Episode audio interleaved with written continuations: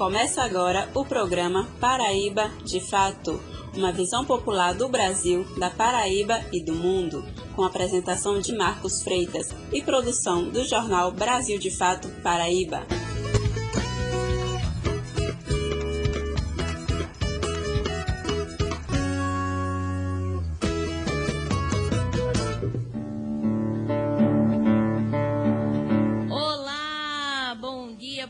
Que está sintonizado no programa Paraíba de Fato. Eu sou Poliana Gomes e estarei com vocês trazendo informação a partir de uma visão popular da Paraíba, do Brasil e do mundo.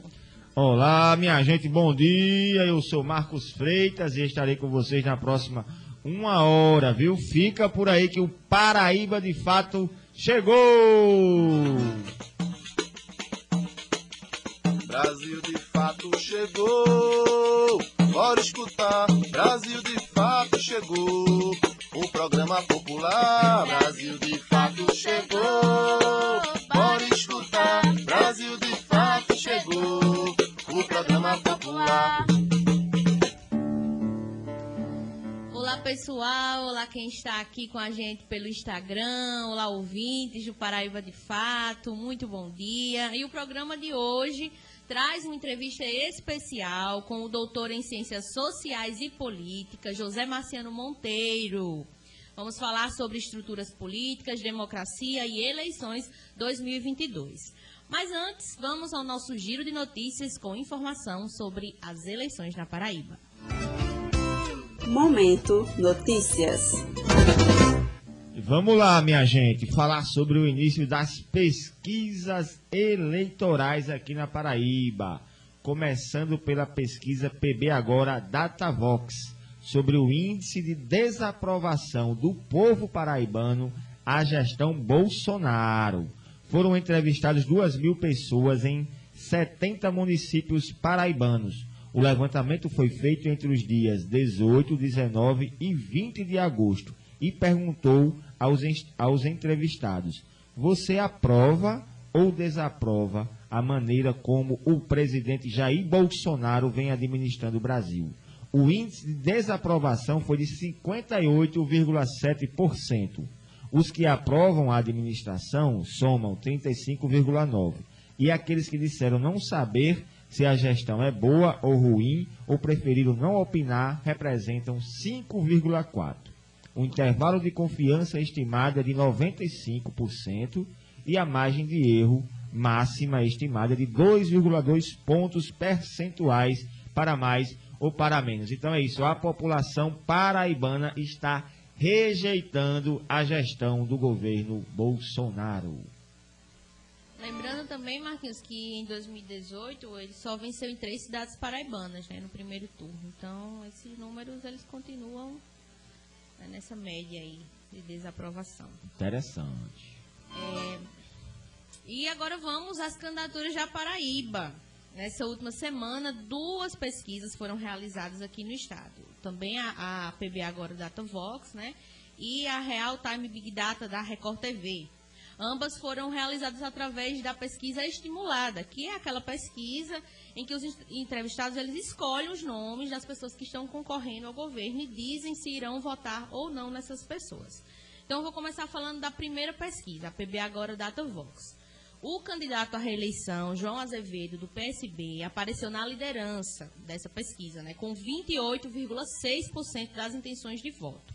Seguido por Pedro Cunha Lima, do PSDB, que obteve 16,5%, e logo após está Nilvan Ferreira, do PL, com 12,8%, seguido por Veneziano Vital do Rego, do MDB, com 12,5%. Hum. Levando em consideração a margem de erro, que é de 2,2 pontos percentuais, os candidatos Pedro, Nilvan e Veneziano estão tecnicamente empatados, né? No segundo lugar. Na, segun, na sequência aparece o Major Fábio com 1,1%, Adriano Trajano com 0,6%, Nascimento com 0,6% também e a Jane Simplício com 0,4%. Indecisos somam 20% e aqueles que informaram que votarão em branco ou nulo, 6,7%. Tem muita gente indecisa aí, né, Paulo? Muita gente indecisa, uma, uma porcentagem muito grande. E a disputa aí para ver quem vai para o segundo turno é, contra João Azevedo, que segue na dianteira, né? Mas vamos seguindo aqui, que tem o levantamento do Real Time Big Data, realizado pela Record TV, que mostra que o atual governador da Paraíba, João Azevedo, tem 29% das indicações de votos. Então, aponta também João Azevedo como favorito nas pesquisas. Na sequência, aparecem empatados, também, novamente empatados, Nilvan Ferreira, com 15%, Pedro Cunha Lima, com 14%, e Veneziano Vital do Rego, também com 14%. O levantamento encomendado ouviu 1.500 eleitores e eleitoras em 62 municípios do estado entre os dias 20 e 22 de agosto. A margem de erro é de 3 pontos percentuais para mais ou para menos, com um nível de confiança de 95%. Então aí segue o cenário que as pesquisas apontam, né, Paulo? É que segue João Azevedo na liderança, né, na liderança e a disputa pelo segundo lugar. Quem é que vai para o segundo turno com João Azevedo? E lembrando que nessa próxima segunda, na dia 29, nós temos a pesquisa do IPEC que vai sair. Então já vai ser uma, uma nova conjuntura. Vamos ficar ligadinhos nessa aí. Bora e continuando aqui nessa essa pesquisa que o Marquinhos acabou de falar, a Real Time Big Data também pesquisou o cenário para o Senado hum, na Paraíba. Como é que está o cenário para Senado? O cenário é o seguinte, o ex-governador Ricardo Coutinho, do PT, aparece à frente, com 28% das intenções de voto, seguido de Efraim, da União Brasil, com 17%. Bruno Roberto, do PL, chega com 8%, Sérgio Queiroz, do PRTB, com 5%, Poliana, do PSB, com 3%, André uhum. Ribeiro, do PDT, e Alexandre Soares, do PSOL, com 1%, e Manuel Messias do PCO com 0%. Sim. Brancos ou nulos ficaram com 17%.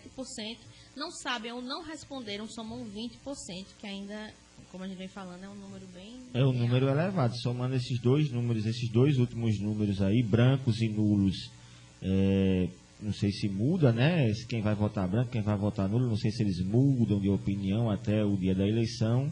Mas quem não sabe é 20%. Então isso pode mudar aí essa configuração é, da, do resultado para o Senado. Então é isso. Mas a pesquisa, a pesquisa para o Senado aponta aí o favoritismo do ex-governador Ricardo Coutinho, né, seguido, é, seguido na sequência de Efraim Filho. Rapaz, é isso, minha gente. As pesquisas estão já trazendo aí um pouco, desenhando um pouco um cenário para as próximas eleições.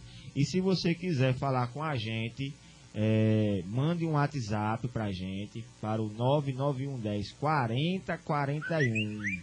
É isso aí, 99110 4041. Você diz seu nome, diz de onde está falando e manda o seu recado. A gente vai se organizar porque a gente está fazendo a transmissão ao vivo do celular, inclusive, que está o WhatsApp do Brasil de Fato. Mas quem quiser participar também aqui pelo Instagram, vai mandando as mensagens que a gente vai é, interagindo aqui, ó. Jarbas, Jarbas Oliveira, meu camarada da enfermagem, um abraço forte, está nos assistindo, sei nem mais de onde você está nos assistindo, isso é Minas Gerais. Professor Fernando Ferreira de Moraes manda um abraço e um beijo para nossa querida Serena, que ele conheceu na feira, viu, meu bem? Olha aí, professor Fernando conheceu Serena. Gi, um abraço para Gi, um bom dia para França Guerreira, é isso, minha gente. Cristina Ribeiro participando e Cristiano Oliveira também, Cristiano Viola participando aqui pelo Instagram. Um abraço para todos vocês. Mas é isso, mande é, o WhatsApp, né? Se apresente, que a gente também fica, a gente manda as nossas matérias na lista de transmissão. Salve o nosso número e mande, mande um oi lá que a gente é, acrescenta a lista de transmissão e você fica recebendo as nossas notícias de primeira mão. É, estamos aqui já fazendo a ligação para o nosso convidado de hoje, que é o professor José Marciano. professor José Marciano que vai é, participar aqui com a gente por telefone para nos ajudar a entender um pouco o cenário é, eleitoral. Então é isso, minha gente. As pesquisas apontam como favorito o governador é, João Azevedo. Ah, tem um dado aqui na pesquisa do Senado que a Poliana, a, a, a Poliana, que é deputada estadual, atualmente no PSB, está com 3% das intenções de votos. Porém, ela entrou agora na disputa, né? Então a gente não sabe qual vai ser a margem de crescimento dela e como é, como é que vai se comportar esse o desenvolvimento dela, porque ela é a candidata do governo, né? Então, se o governo está favorito, pode ser que ele consiga transferir uma parte desses votos para Poliana. Muito bem.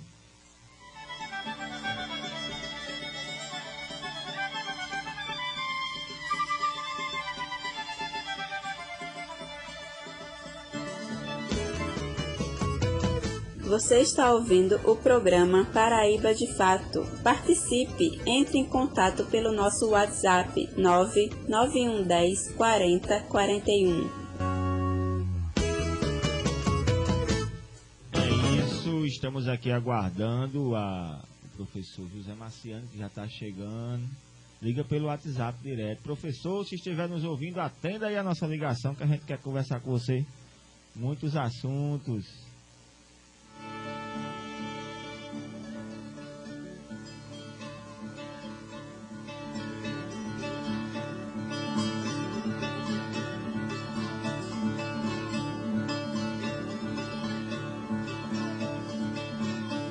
Dar certo, vai dar certo. Vamos plugar agora.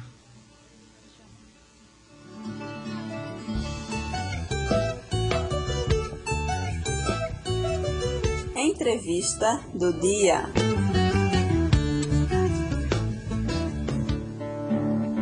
Bem-vindo, José. Você nos ouve bem? Estou ouvindo, estou ouvindo. Oh, que coisa maravilhosa, rapaz. Muito bom recebê-lo aqui nos estúdios da Rádio Sanhoá. Muito bom recebê-lo aqui no nosso programa Paraíba de Fato. Como é que vai o clima aí por onde você está? Você está falando de onde com a gente? Estou falando de Campina Grande. O clima, tá, o clima tá maravilhoso. Oh, coisa maravilhosa. Aqui tá, rapaz, tem um amigo meu que veio de São Paulo pra cá, porque ele vai vir ajudar aqui no, numas atividades. Ele disse que só escolheu o João Pessoa, só escolheu a Paraíba porque ele queria sentir a quintura. Aí parece que ele trouxe foi o frio de lá pra cá, porque tá um nublado danado aqui em João Pessoa, viu? Da mesma forma, tá? Aqui em Campina Grande. Pois tá bom, então. Vamos começando por aqui, viu, ó, José? Hoje estamos com a presença do professor da Universidade Federal de Campina Grande, José Marciano Monteiro, mestre e doutor no campo das ciências sociais e política. E claro que nós vamos conversar hoje, viu, José, sobre a política paraibana, eleições 2020 e democracia. Agradecemos a sua participação e pode dar as boas-vindas aí aos nossos ouvintes. Muito obrigado. Agradecer a todos vocês que fazem esta maravilhosa transmissão e também desejar tudo de bom para os que estão nos ouvindo nesta manhã. Professor Pauliana falando aqui, seja bem-vindo ao nosso programa. Obrigado por aceitar nosso convite. E eu já começo é, puxando um pouco sobre o ponto essencial né, dentro da história da política brasileira, que é a nossa democracia. Esse ano, professor, muitos estudiosos, cientistas né, da sua área de ciências sociais e políticas e comissões de direitos humanos vêm debatendo a defesa da democracia a segurança dela nas eleições de 2022 em especial nas eleições dos presidenciáveis. Então, com re realização até de cartas de defesa pela democracia. E eu quero te fazer uma pergunta: o que vem acontecendo com o regime político democrático desse país? Por que hoje precisamos defender tanto e falar tanto sobre democracia? É, bom dia, Poliana. Essa questão é muito pertinente, principalmente no contexto em que nós estamos vivendo. Né? Há claramente na literatura da ciência política uma vasta discussão sobre modelos de democracia. A nossa democracia é uma democracia representativa. Né? Tem alguns pontos também de participação, inclusive do ponto de vista constitucional. Nós temos alguns instrumentos que estimulam a participação, como plebiscito, referendo, enfim. Mas o modelo é fundamentalmente um modelo representativo e que tem por base a separação dos três poderes como sendo uma característica fundamental da, das democracias ocidentais, é, por assim dizer, né, das democracias que foram construídas no Ocidente. Né? Então nós temos a separação dos poderes, o legislativo, executivo e judiciário, e, consequentemente, nós temos as instituições como sendo uma, um dos termômetros que nos permite é, compreender melhor o funcionamento disto que nós denominamos de democracia, né? ou seja, dessa Sim. democracia representativa. O que, é que tem ocorrido no nosso país? O que tem ocorrido de forma um tanto quanto sistemática é alguns ataques do ponto de vista, inclusive é, verbal, do ponto de vista de insinuações por parte, inclusive, do presidente da República, é, em relação aos demais poderes e especificamente ao poder é, judiciário no que tange ao STF, no sentido de desqualificar né, essa instituição. Mas também tem tido é, questões que envolvem o que nós chamamos de sistema eleitoral, Sim. que é você colocar em descrença ou fazer com que as pessoas deixem de acreditar no nosso sistema eleitoral, colocando em xeque, né, a partir de determinadas concepções, de que as urnas são fraudulentas. Né? Isso tudo é, funciona como um elemento corrosivo disto que nós chamamos de democracia representativa. Né? Por quê? Porque isso permite fazer com que o eleitor é, médio, o eleitor comum, ele comece a criar uma descrença em relação ao sistema eleitoral, mais especificamente à urna eletrônica.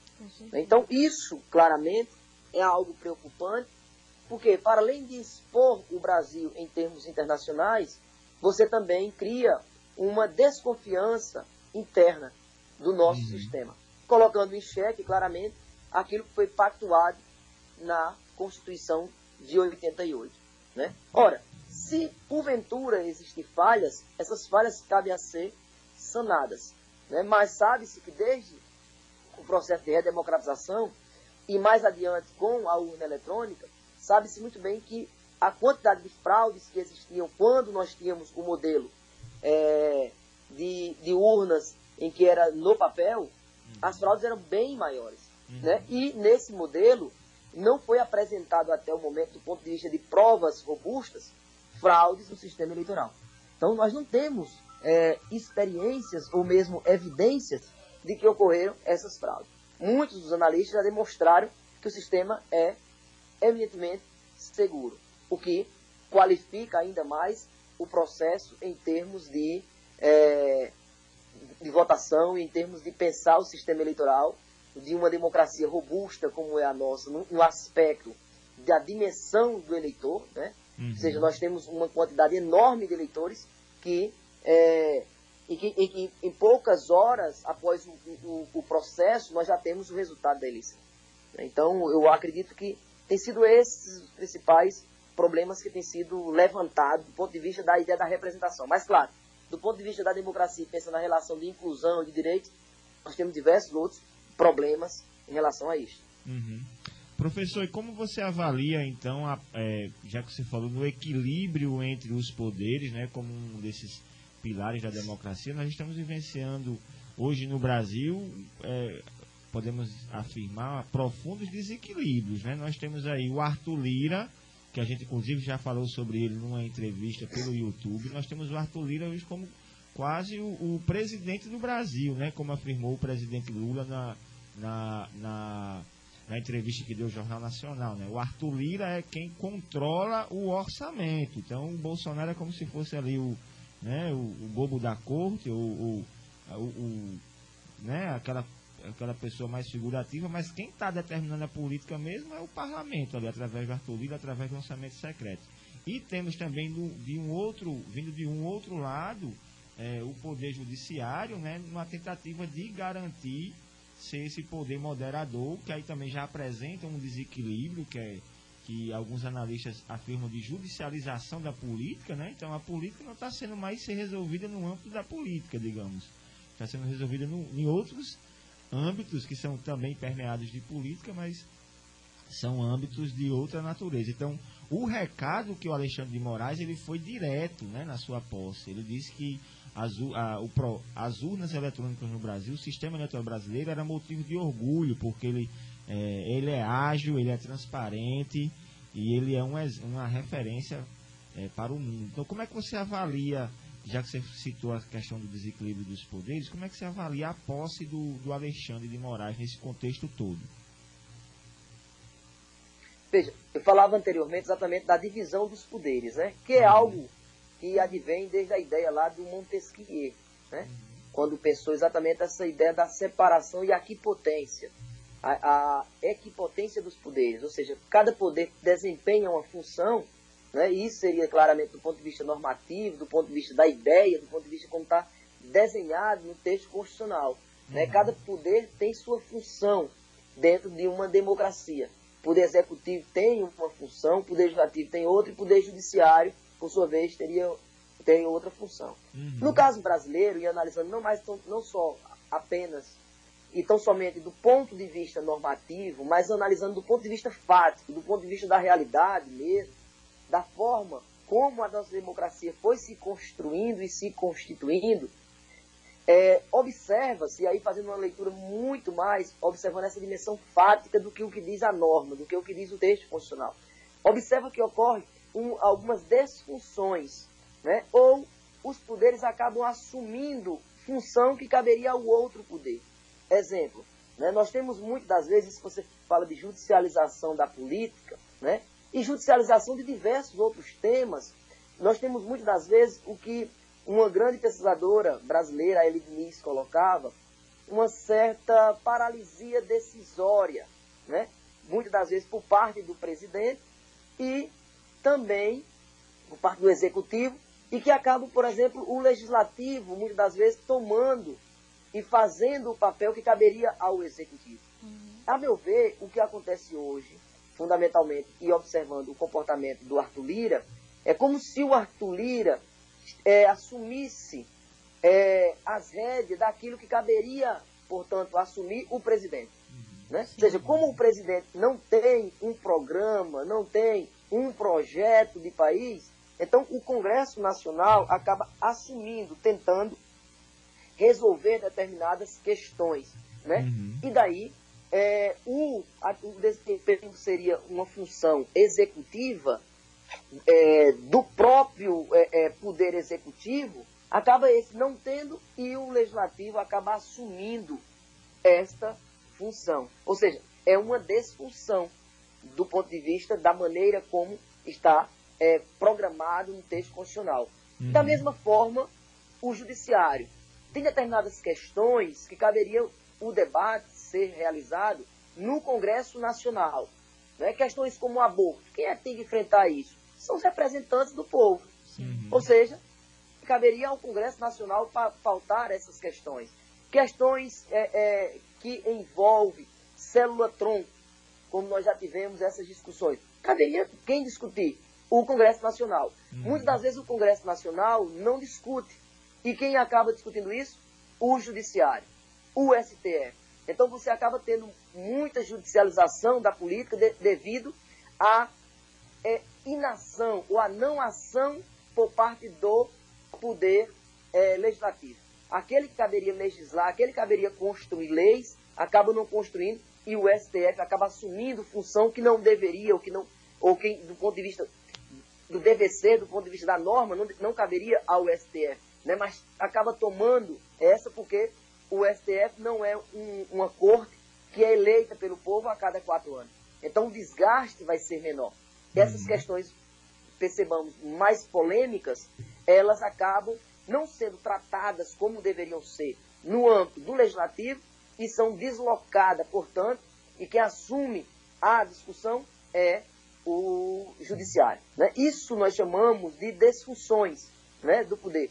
Ou seja, o legislativo que caberia legislar, muitas das vezes está executando, o judiciário que caberia é, julgar, muitas das vezes está legislando.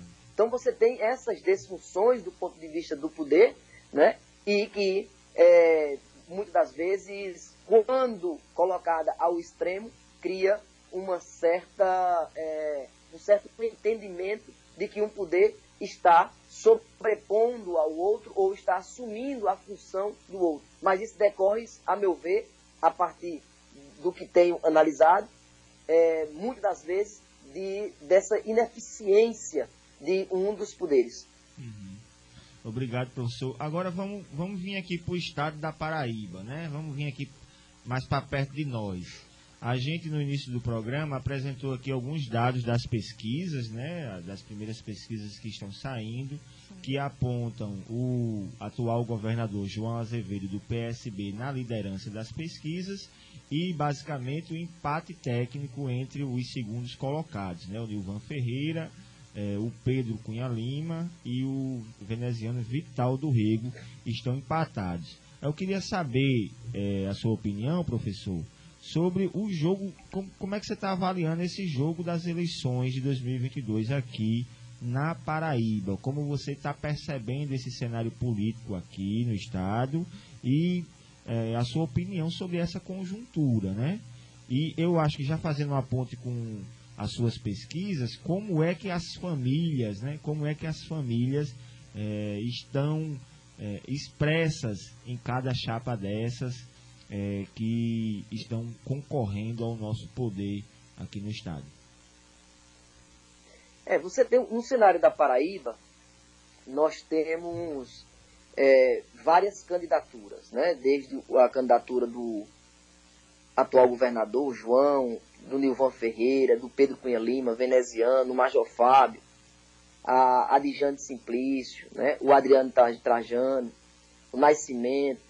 Enfim, nós, nós temos, é, na verdade, em torno de oito candidaturas, né? Se não me falha a memória. Oito candidaturas, né? E aí nós temos dois espectros que nós poderíamos analisar. Um espectro que dialoga muito mais é, e, e, mais vinculado no centro da esquerda, no centro-esquerda e um espectro de centro-direita. Né? Caminha do centro-direita para a direita ou a ultradireita, como alguns querem colocar. Né? E um espectro voltado mais do ponto de vista ideológico, das, da, da, das plataformas de governo, né? Como poderíamos também dizer que nós temos um espectro mais conservador, né? poderíamos fazer também essa leitura, Sim. e um espectro mais progressista. Uhum. Eu acho que a gente pode analisar do ponto de vista desses espectros ideológicos né? e também das agendas. E por que isso se reflete aqui na Paraíba? Porque você tem um processo nacional de polarização você tem uma eleição nacional que ela está polarizada entre o de centro-esquerda né, e o espectro, eu diria, da direita para a ultradireita. Né? Alguns chamam também da centro-direita para a ultradireita. Né? Você tem esses espectros do ponto de vista da, das, das agendas.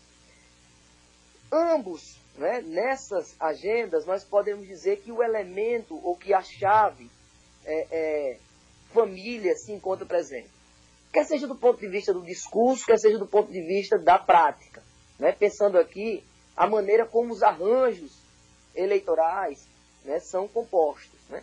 No caso da Paraíba, especificamente, nós temos algumas forças políticas que você não pode compreender sem fazer uma leitura né, da, é, do locus familiar e da força que essas famílias têm no decorrer de um processo histórico. Né? A começar, por exemplo, pela candidatura do então do atual governador, que está indo para a reeleição, do João. Né? O João, embora não, não, não venha de uma família é, é, que tem esse, esse espectro, esse, essa dimensão, essa linhagem né, é, de ocupação de cargos no poder público, mas ele está é, juntamente com o herdeiro, por assim dizer, da família Ribeiro, que é o Lucas Ribeiro. Então há uma composição aí, claramente pensando essa variável família. Família Ribeiro, que por sua vez é uma família tradicional e que tem um, é, um histórico, um histórico de ocupação de cargos eletivos no Estado que nós poderíamos demarcar desde o início ali da década de 30, 40. Né? Nós poderíamos olhar do ponto de vista genealógico, né? ou seja, aproximadamente um século de poder desta família. Então é uma família extremamente poderosa. Né? Não por acaso que tem, é, até bem pouco tempo, o Lucas na condição de vice-prefeito é, de Campina Grande, né? a sua é, mãe, a Daniela, na condição de senadora da República, e o seu é, tio, né, o Agnaldo, como deputado federal e que foi ministro. Então é uma família extremamente poderosa e que tem o que nós chamamos de uma musculatura né, eleitoral é, enorme do ponto de vista do Estado, do Estado. A partir do momento em que também controla né, o partido que é o PP, né, o partido é, é, que controla o progressista na Paraíba. Então, é uma família extremamente poderosa. Né? Uhum. Por outro lado, nós temos também os Cunha Lima, que também é outra família poderosa que controla o orçamento público de Campina Grande, né? na figura do Bruno Cunha Lima, né? e, consequentemente, tinha anteriormente o, o Romero, que é o primo do Cássio Cunha Lima, e que, por sua vez, é agora tá, o grupo Cunha Lima está imprimindo o nome do Pedro Cunha Lima. Então você tem aí claramente o elemento família, a variável família, como sendo um elemento importante para se analisar. Não menos importante também você tem o veneziano, né, que até bem pouco tempo, né, há poucos anos, o irmão era é, senador, hoje é ministro do Tribunal de Contas, mas você tinha também como senadora, tem como senadora a Nilda Gondim, que é a sua mãe, né? E o veneziano como senador também, que vem agora disputar a eleição. Então, se nós pegarmos esse quadro, né, eu, eu diria dos mais competitivos, né, nós temos é, o elemento família. E aí surge o Nilvan Ferreira, né, que não, não vem dessas famílias tradicionais, mas do ponto de vista nacional, se você observar, ele também dialoga dentro desse espectro. Né? Não só dentro do espectro, como eu digo, conservador, mas também faz defesa de grupos que operam do ponto de vista da representação é, com esse padrão de política familiar, como é o caso do presidente da República, o Jair Messias Bolsonaro, que tem é, os seus filhos né, é, ocupando cargos eletivos. Então, a lógica, o, o modo de pensar de, é, desse espectro é um, é, é um modo de pensar que dialoga com essa chave da família como sendo uma estratégia de reprodução no aparelho de Estado.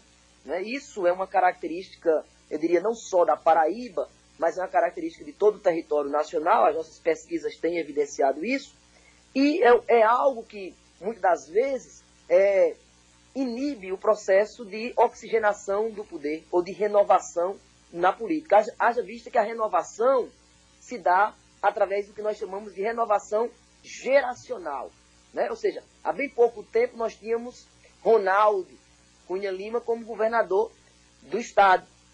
Né? Depois o bastão foi passado para o pai. Né? E agora você já tem o neto na disputa pelo governo é, é, do Estado. Né? Da mesma forma, nós poderíamos fazer esse exercício, por exemplo, quando olhávamos em Campina Grande na década de 80, em que você tinha uma disputa entre Vital do Rego e o Enivaldo Ribeiro. Hoje você tem num plano mais amplo o neto do Vital do Rego, né? É, desculpa, o, o, neto, o filho do Vital do Rego, né, uhum. disputando o governo do Estado, e você tem o neto de Enivaldo Ribeiro disputando o governo do Estado na condição de vice. Então vejamos que é, é, você tem essa lógica que atravessa né, é, é um modo, eu diria, de operacionalizar a política no Estado. Muito obrigado, professor. Agora a, a, minha companheira de bancada, Pauliana Gomes, tem uma pergunta para você, viu? Se prepare, que o negócio agora vai ficar quente. Professor, é, em suas pesquisas você já acabou de falar, né, sobre o tema da política, das famílias, das oligarquias, e você acabou citando um perfil de eleitor, né, aqui do estado que muitas vezes segue um, um, viés dessa lógica política e acaba não se contextualizando ou enxergando né, essas repetições de, de comportamento desses candidatos. Então, eu queria que, que você fizesse uma avaliação. Você acha que esse perfil mudou nos últimos tempos? Como a gente pode falar sobre o perfil do eleitor e da eleitora paraibana hoje?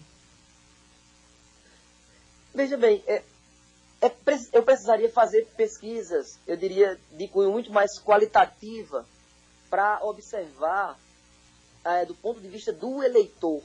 Né? Porque geralmente as pesquisas que eu faço é do ponto de vista da constituição das elites. Sim. Né? A maneira como as elites vão se constituindo e quais são as estratégias que esses grupos utilizam para chegar ao poder e permanecer no poder.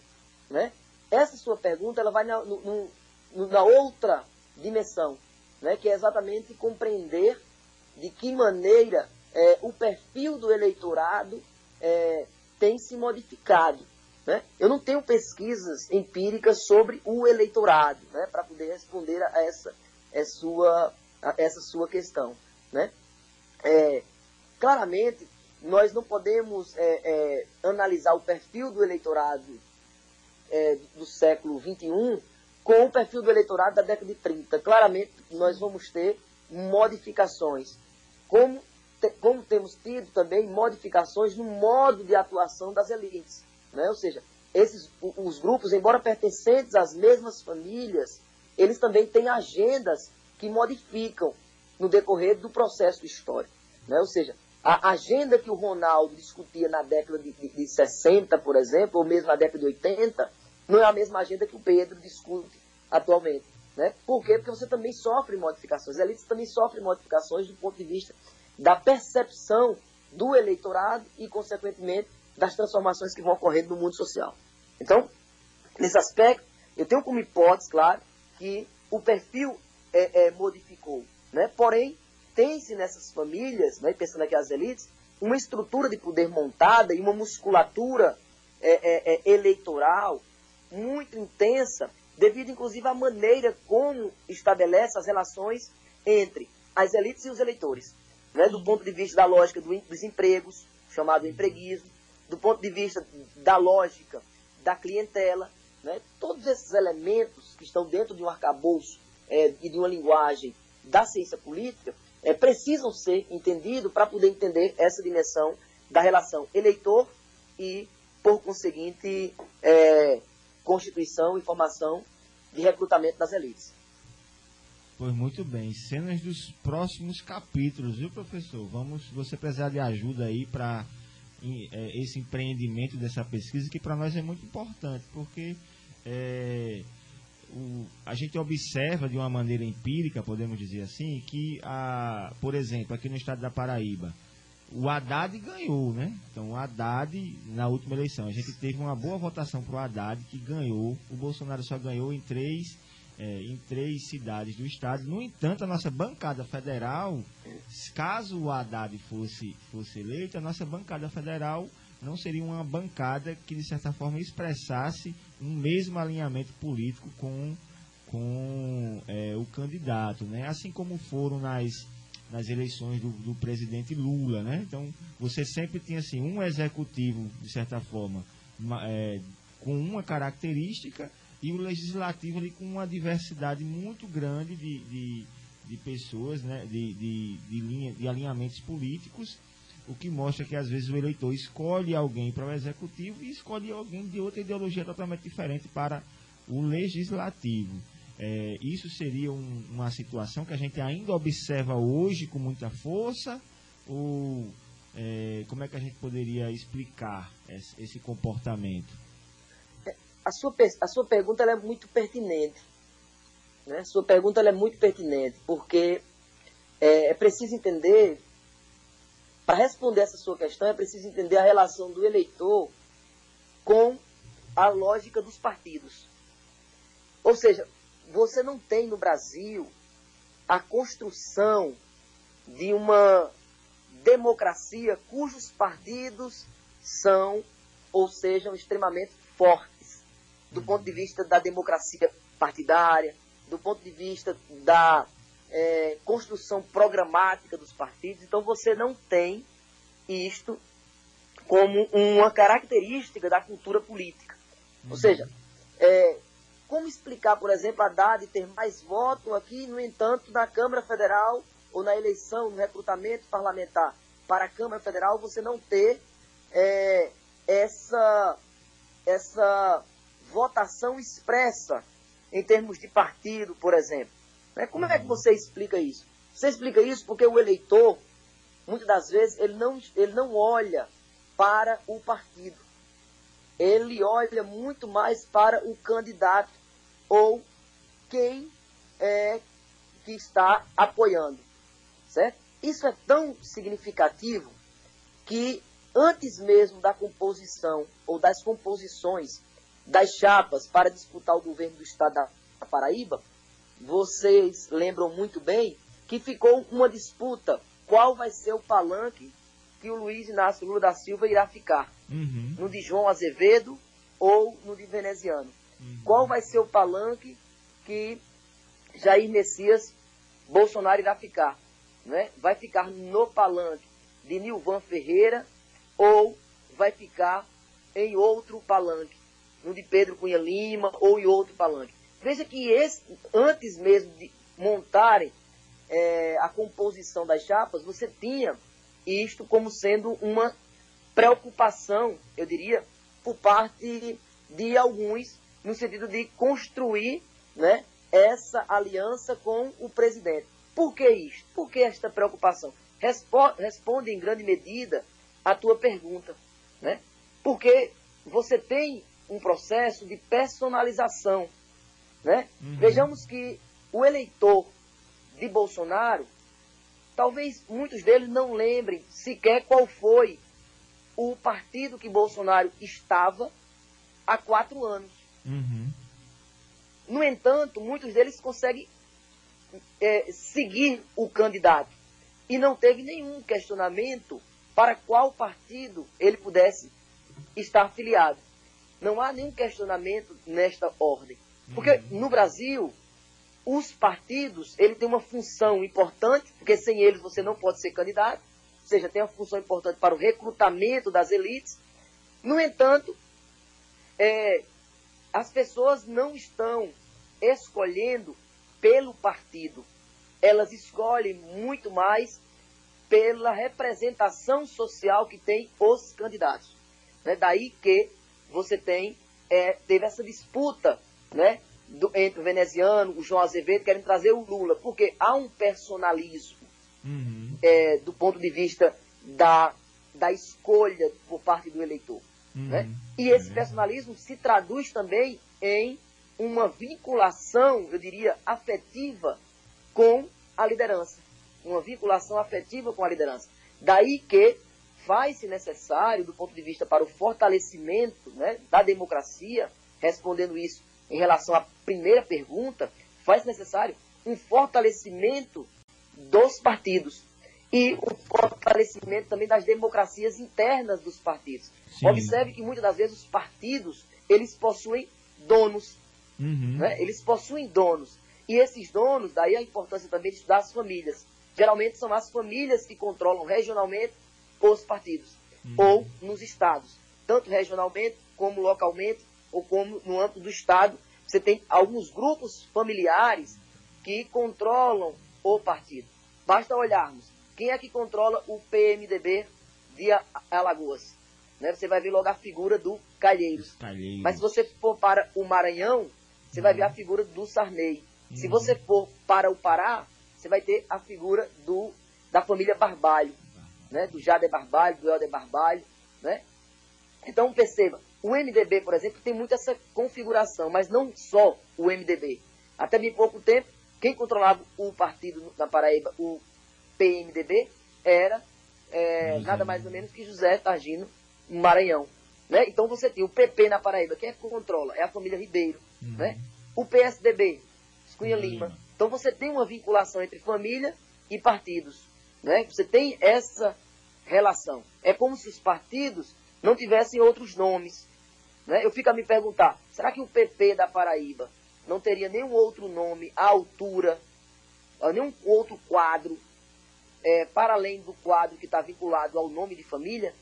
Será que o PP da Paraíba não teria nenhum outro nome para indicar para ser vice do João, numa eleição interna do partido? Mas muitas das vezes não ocorrem eleições internas no partido, porque os partidos são controlados por grupos, grupos familiares. Uhum. Não se trata de um fenômeno, repito, da Paraíba. Se trata de um fenômeno nacional. Né? Daí que muitas das vezes os candidatos, né, eles primeiro controlam o partido para chamar de seu, para poder indicar os prepostos, que são muitas das vezes os herdeiros dessas tradições, desses grupos familiares. O caso de Pernambuco é um caso extremamente emblemático. Sim. Você tem, por exemplo, você tem, por exemplo, um, é, um estado do tamanho da pujança que é o estado de Pernambuco, e você tem uma família, né, que é a família Arraes, que disputou né, é, aquele estado e que disputa aquele estado. Né? Você tem primos se é, apresentando como alternativa né, para o estado. Ou seja, é como se o estado de Pernambuco não tivesse nenhum outro nome capaz de poder representá-lo à altura, mas que precisa ser tão somente da família Reis. Então, perceba, isso atravessa as, a, as legendas, quer, quer sejam de direitas, quer sejam de esquerda, embora com a maior preponderância na, no espectro ideológico da direita. Isso é muito mais forte no espectro ideológico da direita. Mas a, a, centro-esquerda também não foge à regra dessa lógica. Pois muito bem, conversamos aqui com o professor José Marciano Monteiro, mestre no campo da ciência política, das ciências sociais e políticas, professor da Universidade Federal de Campina Grande e autor do livro Política como Negócio de Família. A entrevista foi tão boa, professor, que o nosso tempo já acabou, né? Foi, foi algo muito obrigado por todo esse conhecimento, pela essa partilha de conhecimento, pela partilha das suas impressões, das suas análises sobre o nosso cenário paraibano. A gente agradece e esperamos que um dia a gente consiga fazer essa entrevista ao vivo aqui, cara a cara, tete a tete. Obrigada, professor. Né, Paulina também está agradecendo. Agradeça, Paulina, bem, bem é, agradecido. Agra... então, agradeço também pelo senhor ter aceitado o convite, né, de participar aqui do programa Paraíba de Fato. Foi uma entrevista maravilhosa. Lembrando que esse programa ele vai ser reprisado, né, nesse domingo na Nordeste FM Guarabira 104,9. Lembrando a todos vocês que chegaram agora aqui pelo Instagram ou que estão ouvindo aqui na Rádio Sanhauá. E também ele sobe para nossas plataformas, né, Marquinhos? O Spotify e o site Brasil de Fato PB. Mais uma vez agradecida, professor. Muito obrigado. Eu que agradeço. José. É o Marquinhos, né, que está? Sou eu, professor. eu que agradeço, Marquinhos, Poliana, agradeço a todos vocês pelo convite, né? agradeço também pela audiência e fico à disposição para outros momentos, ou em outros momentos, podermos fazermos análise de conjuntura e também compreender um pouco a dinâmica da política na Paraíba e no Brasil. Muito bem, Obrigada. pois fique, se prepare que a gente vai chamar de novo. Abraço, José. Grande abraço, grande abraço. Tudo de bom para vocês.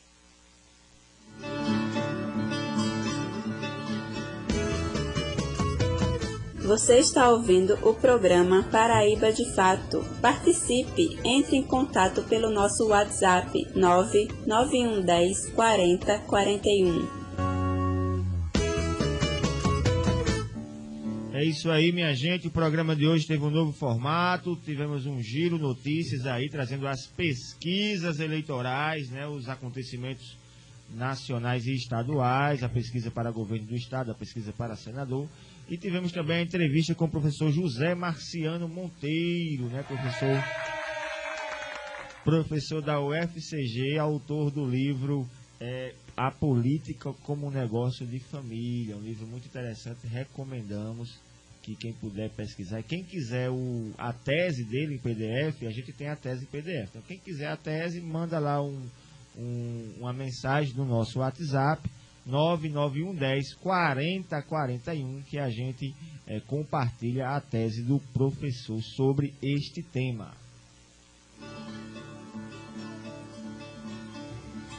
E por hoje é só, né? Vamos ficando por aqui. Um bom final de semana a todos e a todas. Foi muito bom estar com vocês. E agora vamos apresentar a nossa ficha técnica com a apresentação de Marcos Freitas. E Poliana Gomes. Com produção e roteiro. De Poliana Gomes.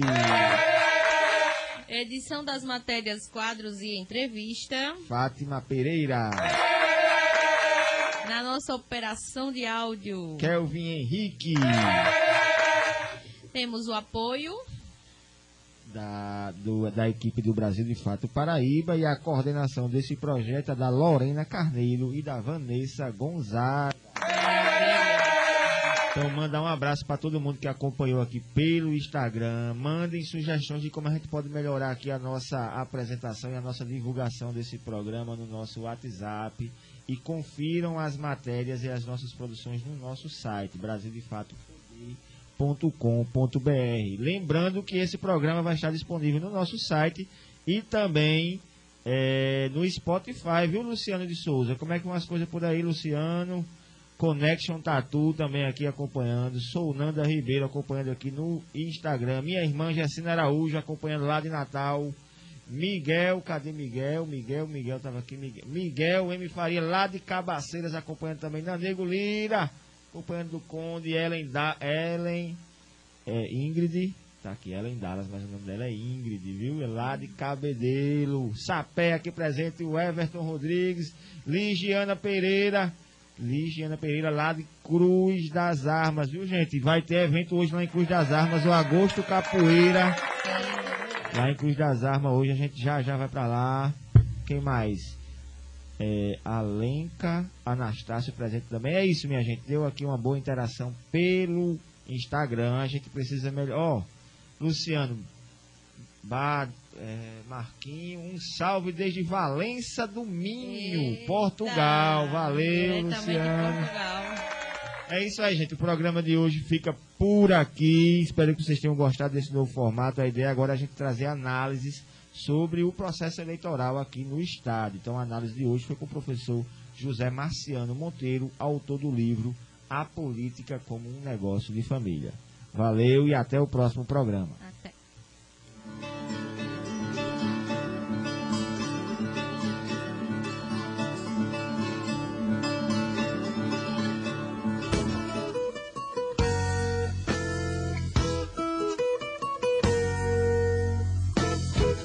Você ouviu o programa Paraíba de Fato, uma visão popular do Brasil, da Paraíba e do mundo.